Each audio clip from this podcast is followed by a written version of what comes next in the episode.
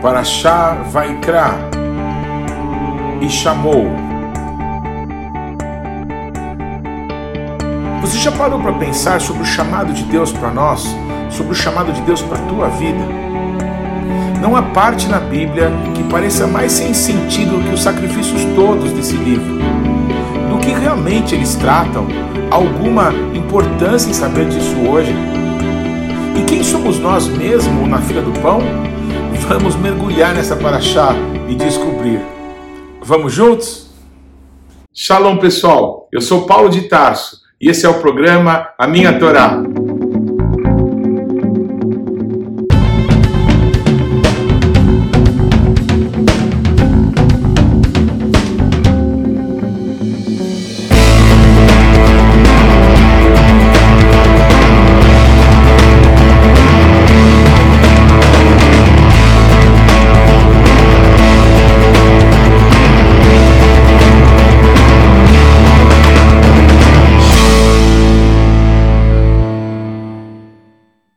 Favor, gaste agora alguns segundos, interaja conosco, deixe aí o seu like, faça algum comentário, torne esse vídeo ainda mais relevante, compartilhe com os teus amigos. E se você não se inscreveu ainda, não deixe de se inscrever nesse canal. Clique aí no sininho para que você receba as nossas notificações. E vamos juntos mergulhar no conhecimento da palavra de Deus. Shalom, pessoal, tudo bem?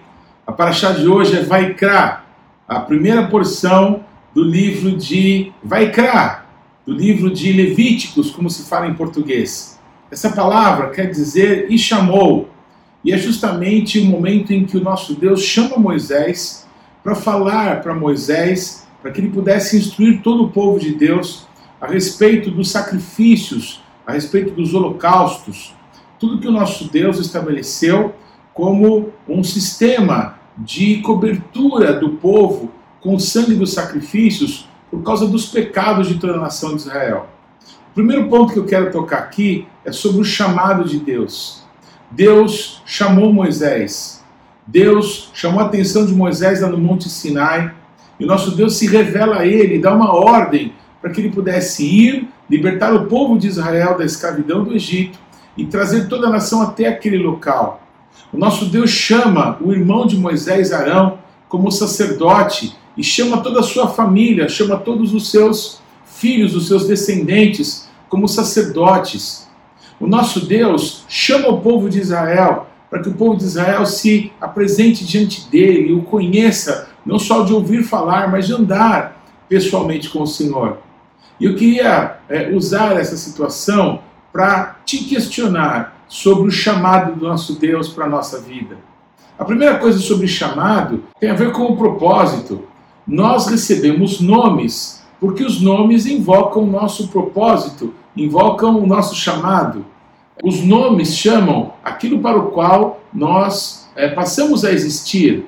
Então, por isso que na Bíblia, muitas vezes, o nome das pessoas é mudado. Já falamos nisso em paraxás anteriores, não é? O Avram, o pai exaltado, se transformou em Abraham, o pai de nações, o pai de povos. Yaakov, o suplantador, Deus trocou o nome dele para Israel, um príncipe de Deus. Deus chama Moisés. E Deus chama Moisés para compartilhar coisas com o seu povo. Por quê? Porque Deus tem um propósito, um chamado para com o seu povo. A minha pergunta para você é: você tem ouvido Deus te chamar? Você tem percebido que Deus tem um propósito com a tua vida? Talvez algumas pessoas digam assim: parece que para esses cristãos, parece que essas pessoas que creem em Deus, todo mundo tem um chamado. É exatamente isso. Você é chamado no mínimo para ter a vida eterna. Você é chamado no mínimo para estar na presença de Deus por toda a eternidade, por causa do amor de Deus para com a tua vida. A questão é que quando o nosso Deus nos chama, o nosso Deus espera uma resposta, espera que possamos atendê-lo, espera que possamos ouvi-lo e nos dispor para que ele possa é, estabelecer na nossa vida o seu querer, a sua vontade. Muitas pessoas têm sido chamadas por Deus, mas muitas pessoas preferem ouvir a sua própria voz, os seus próprios instintos humanos, naturais, a sua própria alma, e dão as costas para o chamado, dão as costas para a vontade de Deus. Eu quero dizer que o nosso Deus sempre quis ter uma nação de sacerdotes, na verdade, toda a nação como reis e sacerdotes. E o nosso Deus vai viver esse sonho e todos os seus planos e todos os seus propósitos. O nosso Deus quer ter um povo nessa terra que possa se multiplicar tanto até dominá-la e exercer a autoridade e a soberania de Deus através do seu povo, da sua nação, aqueles que são chamados pelo seu nome. Nesse livro de Vaikra, nesse livro de Levíticos, o que parece mais notório é a série de circunstâncias, a série de critérios, de tantos sacrifícios que são exigidos. E é um dos livros talvez mais difíceis de ser lidos e mais é, criticados, talvez deixados de lado, porque muitas pessoas se perguntam assim: para que isso tudo? Né? Se Yeshua morreu e ele é o sacrifício perfeito de Deus, para que, que a gente tem que estudar essas coisas, ler sobre essas coisas? Isso é coisa dos judeus, isso é coisa do Antigo Testamento, isso não é mais para hoje. Será mesmo? Será que Deus mudou? Deus muda. Não, Deus não muda. Ele é o mesmo ontem, é o mesmo agora e vai ser o mesmo eternamente. É fundamental ler a Bíblia, ler a palavra de Deus, buscar entendimento e revelação daquilo que o nosso Deus tem para as nossas vidas. Porque se você está aqui me ouvindo, você também é um Ben Adam, você também é um filho de Adão. Também no seu corpo não é, habita o pecado, o pecado que surgiu lá quando Adão desprezou a vontade de Deus, desprezou aquilo que o nosso Deus tinha dito para ele e preferiu seguir a voz da sua mulher, que tinha seguido a voz da serpente, né? preferiu comer da árvore do conhecimento do bem e do mal, como se o homem não conhecesse o bem, como se o homem não conhecesse o próprio Deus, como se Deus não tivesse feito o homem com as suas próprias mãos e soprado nas narinas do homem o fôlego de vida, algo de Deus em nós, os seres humanos. Pois Satanás enganou a mulher e essa é, levou o fruto e o seu marido também comeu. E quando eles fazem isso, eles fazem por um desejo. Eles querem ser como Deus. Estavam enganados porque eles eram como Deus. Deus nos fez a sua imagem e conforme a sua semelhança. Mas quando eles desobedecem, quando eles se rebelam, quando eles é, agem segundo a sua própria vontade, não mais se submetendo à vontade de Deus, eles pecam, eles pecam e essa iniquidade, esse pecado está sobre as nossas vidas até hoje. E todo o sistema sacrificial tem a ver com isso. Ah, vocês querem conhecer o bem e o mal? Então tá bom, o bem e o mal está aqui. Tome. A lei foi dada para os seres humanos porque os seres humanos não quiseram andar com Deus, não quiseram obedecer aquilo que era mais simples. Um mandamento: você pode comer de tudo, mas essa árvore aqui você não vai comer. Pois o homem não obedeceu um mandamento, o homem não tem obedecido não é, aquilo que Yeshua falou, como que resumindo toda a Torá, todos os mandamentos. Amarás o teu Deus de todo o teu coração e o teu próximo, como a ti mesmo. Nesses dois mandamentos está toda a Torá, estão os profetas. Tudo está resumido nisso. Mas o homem também tem preferido outros no lugar de Deus. O homem não tem amado o seu próximo como a si mesmo, pelo contrário, muitas vezes pisamos sobre os outros para galgar posições melhores, não nos importamos com o outro, não amamos as pessoas conforme a ordem de Deus. E o homem também não venha dizer que ele cumpre os dez mandamentos, porque não cumpre, não. Mas não é um mandamento, não são dois, não são dez, ao todo são 613 mandamentos. Foi isso que o nosso Deus deu para o povo de Israel lá no Monte Sinai. Mandamentos de coisas que eles devem fazer e que eles não devem fazer. Há uma discussão longa aí sobre quem deve cumprir ou não os mandamentos. Será que existem mandamentos para nós hoje, nós que não somos judeus e que vivemos nas nações? Sim, existem sim mandamentos, inclusive, que estão no Novo Testamento, não no Velho Testamento. Então leia lá Atos 15, palavras de Tiago, irmão de Jesus, e você vai ver mandamentos, sim, para aqueles que, não sendo judeus nas nações, serem alcançados pelo Senhor. Olha, gente, tem mandamento para que os judeus cumpram, para que os sacerdotes cumpram, para que os judeus que moram em Israel cumpram, crentes em Jesus ou não, para que todo mundo cumpra. Sim, existem muitos mandamentos. Mas esses mandamentos existem, eles estão na Bíblia, foram dados por Deus, sabe por quê? Porque o homem quis conhecer o bem e o mal. Porque o homem, ele desejou ser como Deus, porque o homem foi enganado por Satanás. O homem desejou não andar com o Senhor, não ser instruído pelo relacionamento com Deus. Pois Yeshua, na consumação dos séculos, Yeshua veio a esse mundo e se entregou por todos nós na cruz do Calvário. Os judeus ainda, religiosos, não reconhecem que Yeshua é o Mashiach, porque Yeshua se entrega, porque Yeshua morre. Eles até hoje estão é, enganados por aquele dinheiro que foi dado aos soldados para que eles dissessem que foi algum dos discípulos de Jesus que roubaram o seu corpo. Mentira! Ele ressuscitou dentre os mortos. Todos os sacrifícios narrados em Levíticos, todas as ordens dadas por Deus em toda a Bíblia, elas se cumprem em Yeshua. Ele, um cordeiro de Deus, que tira o pecado do mundo sem defeito algum, segundo a ordem estabelecida por Deus na palavra, se entrega por amor de todos nós. Assim como Abraão um dia quase partiu seu filho no meio e Deus não o permite, e Deus faz com que apareça ali um carneiro que foi sacrificado no lugar de Isaac. Esse carneiro, ele é uma figura de Yeshua, porque Yeshua tomou o nosso lugar. É, nesses primeiros capítulos do livro de Vaikra, do livro de Levítico, nós vemos uma série de sacrifícios estabelecidos por Deus, uma série de ofertas que foram pedidas pelo nosso Deus para que pudessem fazer um capar, para que pudessem cobrir, para que pudessem fazer expiação pelos pecados de todas as pessoas. Foi isso que Yeshua fez por todos nós na cruz do Calvário.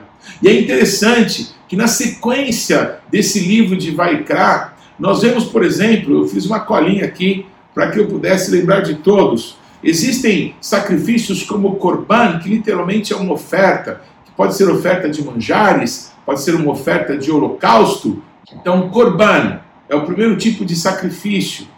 Um outro é o olê, literalmente holocausto.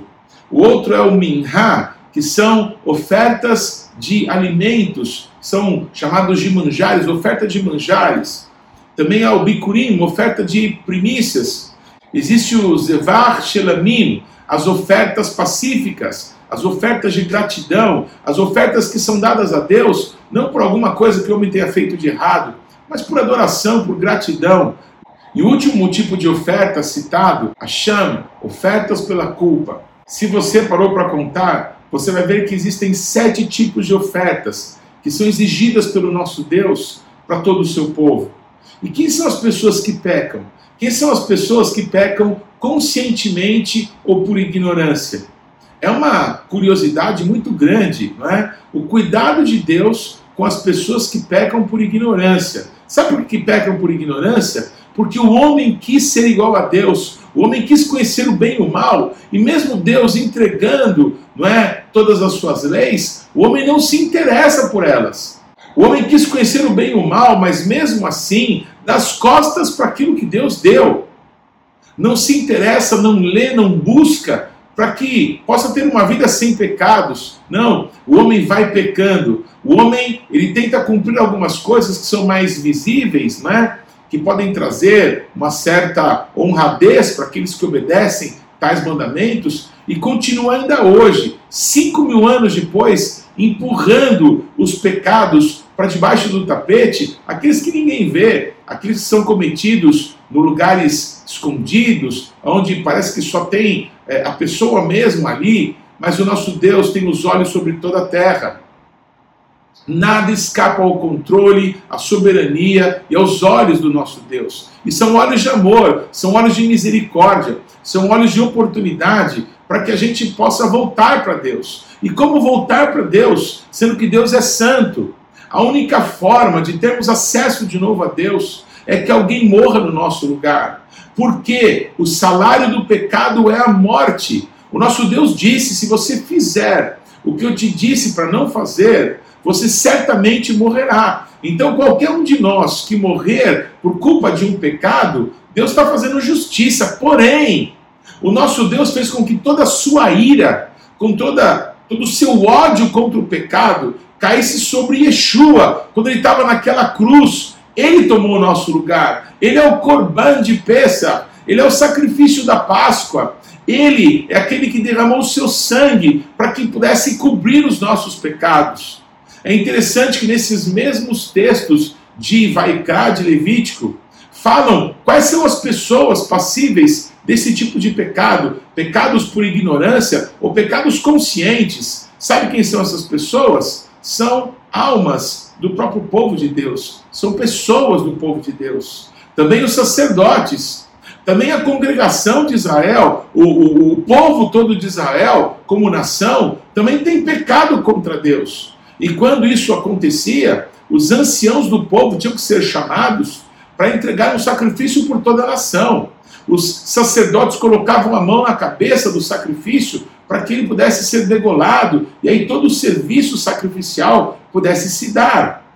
Mas sabe também quem peca? Os príncipes do povo também pecam. São essas categorias de pessoas que o nosso Deus deixa claro ali que todos pecaram e carecemos da glória de Deus, precisamos da glória de Deus, perdemos a glória de Deus. Mas o nosso Deus preparou alguém, preparou um sacrifício perfeito para que tomasse o nosso lugar. Todo o livro de Vaikra, ele aponta para a cruz do Calvário, aponta para o sacrifício perfeito. Mas é importante que a gente saiba por que Yeshua sofreu, por que ele tomou o nosso lugar, porque realmente pecamos, porque o homem desejou conhecer o bem e o mal, e acha que conhecendo ele tem chance de cumprir, mas não consegue cumprir. Como disse, nós fazemos coisas, não é? Que nós temos facilidade, mas algumas, onde somos mais suscetíveis ao erro, ao pecado, nós tentamos esconder dos olhos de todos. Mas aí que entra a santidade de Yeshua por todos nós. O nosso Deus estabeleceu essa verdade. Sede santos, porque eu sou santo. Não são os atos bons, não são as coisas boas que fazemos que importa nesse momento, mas são as coisas que fazemos contra Deus, que fazemos pecando contra o Senhor, que nos afasta de Deus. Aquilo que é bom devemos fazer melhor ainda, mas aquilo que é ruim, nós precisamos de um Salvador, nós precisamos de Yeshua, aquele que tomou o nosso lugar na morte, para que nós tenhamos a sua vida em nós. Nós precisamos de um Senhor que não apenas tenha tomado o nosso lugar, mas que nos conduza agora como Rei, para que possamos viver a sua santidade. Se nós, como seres humanos, desprezamos o nosso Deus, querendo conhecer o bem e o mal, querendo ser como Deus, hoje, Yeshua, através do seu Espírito Santo, do Ruach HaKodesh, ele mora no interior de todos aqueles que invocam o seu nome. E ele mora em nós para que possa nos santificar, para que as áreas da nossa vida que continuam é, pecando, continuam carentes, possam ser transformadas. A cobertura do sangue está sobre a nossa vida. Nós não somos santos porque somos religiosos, porque fazemos tudo certinho, porque ninguém faz tudo certinho. Todos pecaram e sem um sacrifício as pessoas vão para o inferno. Sem alguém morrer no nosso lugar, não há salvação.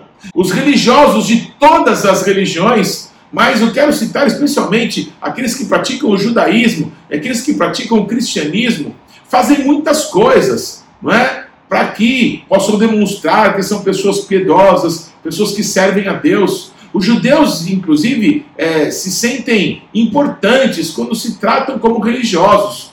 A expressão ser um homem religioso, uma mulher religiosa, é um elogio no judaísmo. Mas isso não tem valor nenhum diante de Deus, porque as pessoas pecaram. Hoje os judeus não têm mais o Beit HaMikdash, não tem mais o templo, para que os sacrifícios possam ser feitos. A minha pergunta é, se os sacrifícios de animais não resolviam o problema do pecado, porque os homens continuavam pecando, e no próximo Yom Kippur, ou no próximo ou no próximo momento em que o pecado fosse apontado sobre a vida de alguém, sobre o povo de Israel, sobre os sacerdotes, não é para espanto de toda a nação, então as pessoas precisavam entregar os seus sacrifícios, precisavam entregar os seus sacrifícios pelo pecado. Mas como isso se não tem lugar de sacrifício? Como isso hoje em dia, se não há mais templo, se não há mais acesso à presença de Deus? Meus irmãos e amigos, Aonde está escrito na Torá que você rezar pode fazer com que a cobertura do sangue venha sobre a sua vida? Esse sistema religioso tenta sanar, tenta encobrir que o homem precisa de Deus desesperadamente, Mas não existe mais templo, não existem mais sacrifícios. Hoje não se pode fazer sacrifício de peça, não pode fazer nenhum desses sacrifícios descritos na Bíblia. E por quê? Porque o sacrifício perfeito de Deus foi feito uma só vez por todos. Então, se você rejeita isso, você precisa voltar para aquilo, mas não há como voltar, não tem para onde voltar, não existe mais templo, não se faz mais sacrifícios. E se os sacrifícios débeis de animais inocentes que eram feitos para cobrir o pecado das pessoas, o que será dos nossos dias? Que nem isso temos mais. Mas eu tenho boas notícias. Isso é o Evangelho. Eu tenho boas notícias para você. Yeshua, o sacrifício perfeito de Deus, se entregou no nosso lugar, se entregou na cruz do Calvário, uma vez por todas. A injustiça que foi praticada contra ele se transformou em justiça para cada um de nós que somos pecadores e que precisamos de um Salvador, precisamos de um sacrifício perfeito pelas nossas vidas, para que de novo tenhamos acesso ao Pai. Que momento oportuno de você engolir o teu orgulho, de você jogar fora a tua religião e de você dizer humildemente: Deus, eu posso não entender muita coisa, mas eu reconheço que eu tenho pecado contra o Senhor, que eu tenho sido dono do meu próprio nariz e eu tenho cada vez mais me afastado do Senhor. Eu quero voltar, eu quero ter comunhão de novo contigo. Eu preciso do Senhor. Deus, permita que o poder do sangue de Yeshua, o sangue remidor, o sangue da cobertura, o sangue da expiação, caia sobre a minha vida, encubra, limpe os meus pecados, porque se os nossos pecados, está escrito, forem vermelhos como escarlata, se transformarão em brancos como a neve. E isso é uma obra sobrenatural que só nosso Deus pode fazer por nós. Nós não podemos cobrir os nossos pecados com as nossas atitudes, nem tampouco com sacrifícios. Mas um sacrifício aceito pelo nosso Deus foi o seu próprio filho, Deus mesmo, como disse Abraão Avino a Isaac, Deus mesmo preparará para si o seu cordeiro, pois o Eterno fez isso. Ele entregou Yeshua naquela cruz do Calvário, nas mãos dos romanos. Os judeus, não lidando com Yeshua, entregaram eles para os não-judeus, entregaram ele para os romanos e Yeshua foi sacrificado. Mas ninguém podia tirar a vida de Yeshua. Ele, ainda forte, respirando, deu um alto brado, dizendo: Pai, está consumado, o sacrifício perfeito foi inteiramente entregue. A ti entrego agora o meu espírito. Yeshua morre. Quando isso acontece, o véu do templo, o véu que separava o lugar santo da santidade das santidades, é rasgado de cima embaixo. Sabe por quê? Porque nós agora, através de Yeshua, temos acesso ao eterno, temos acesso ao nosso Deus, Criador dos céus e da terra, a quem através de Yeshua podemos chamar de Abba, de Papai. Bendito seja o nome de Yeshua. Para que eu possa encerrar essa paraxá tão extraordinária, que nos aponta com tanta clareza a nossa total dependência de Deus, a nossa total dependência do sacrifício de Yeshua, que nele todo livro de Vaikra, todo livro de Levítico se manifesta, porque ele se entregou por amor de todos nós. Eu quero encerrar te dizendo alguma coisa sobre quem somos nós de verdade. Para encerrar essa paraxá extraordinária de hoje, que nos revela Yeshua de uma forma tão maravilhosa, eu queria dizer como que realmente nós somos.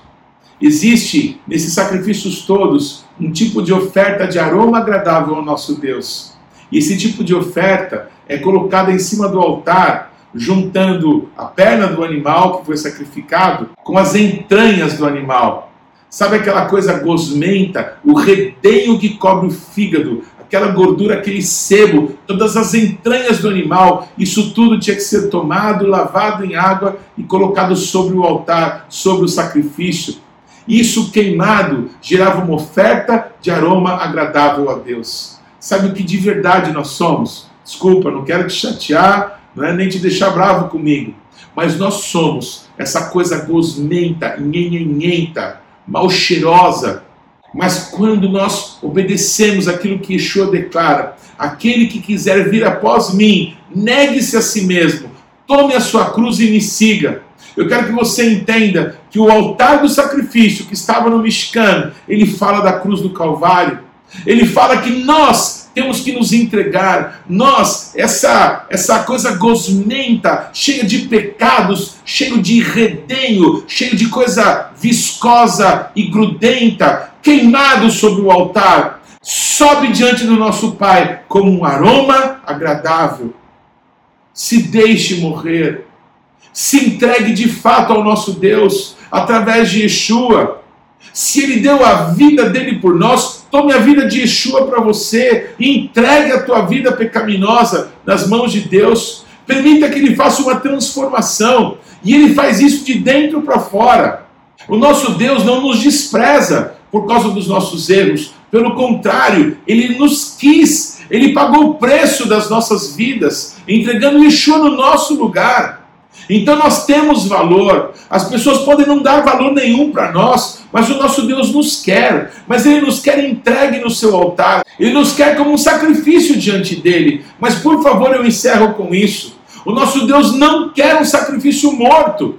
Se fosse um sacrifício morto, ele pedia, ele deixava Abraão matar o Isaac. O nosso Deus quer um sacrifício vivo, santo e agradável ao nosso Deus, através do nosso culto racional uma vida servindo a Deus, uma vida que não esconde que nós temos erros e que pecamos, mas quando nós confessamos os nossos pecados, Ele é fiel e justo para perdoar os nossos pecados e nos limpar de toda iniquidade. Voltemos para Deus, voltemos com paixão, assim como está escrito nessa paraxá, que o sacerdote pegava o sangue da oferta pelo pecado e aspergia sete vezes sobre o altar, eu quero que você saiba que Yeshua, do seu corpo, ele aspergiu sangue por sete lugares, pelas suas mãos, pelos seus pés, pela sua cabeça, pelas suas costas e pelo seu lado. Quando Yeshua já te entregue a sua vida, já te entregue o seu espírito diante do nosso Pai, ele é transpassado por uma lança e do seu interior sai água e sangue ele derrama suas entranhas como um sacrifício de aroma agradável a Deus, para que nós possamos ser aceitos. Vamos lá, negue-se a si mesmo, tome a tua cruz e siga Yeshua. Se ele morreu no nosso lugar, ele ressuscitou dentre os mortos por amor de todos nós. Se com ele morremos, com ele ressuscitaremos. Se ele nos deu a vida dele, vamos dar a nossa para ele e vamos deixar que Cristo seja visto em nós. Cristo em nós, esperança de glória. Que Deus te abençoe. Que mitzion tesetorá, o dvar Adonai, Yerushalayim. E de Sião virá a lei e a palavra de Deus de Jerusalém. Não se esqueça, o Shabat não pertence à semana que está terminando. O Shabat não pertence à semana que está começando. O Shabat pertence ao Eterno. Shabbat Shalom.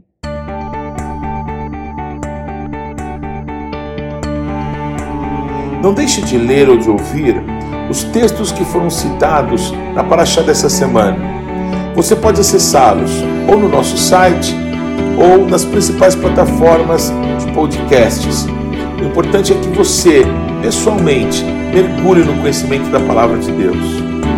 Você pode participar ativamente do programa Minha Torá, se inscrevendo no nosso canal, mandando perguntas, interagindo, compartilhando com seus amigos é, porções que vão te edificar, mas também você pode fazer parte disso, semeando financeiramente para que esse canal se desenvolva ainda mais. Então você pode usar os nossos dados bancários para que você possa fazer contribuições para que a palavra de Deus possa alcançar muitas outras pessoas. Vamos fazer isso juntos e que Deus te abençoe.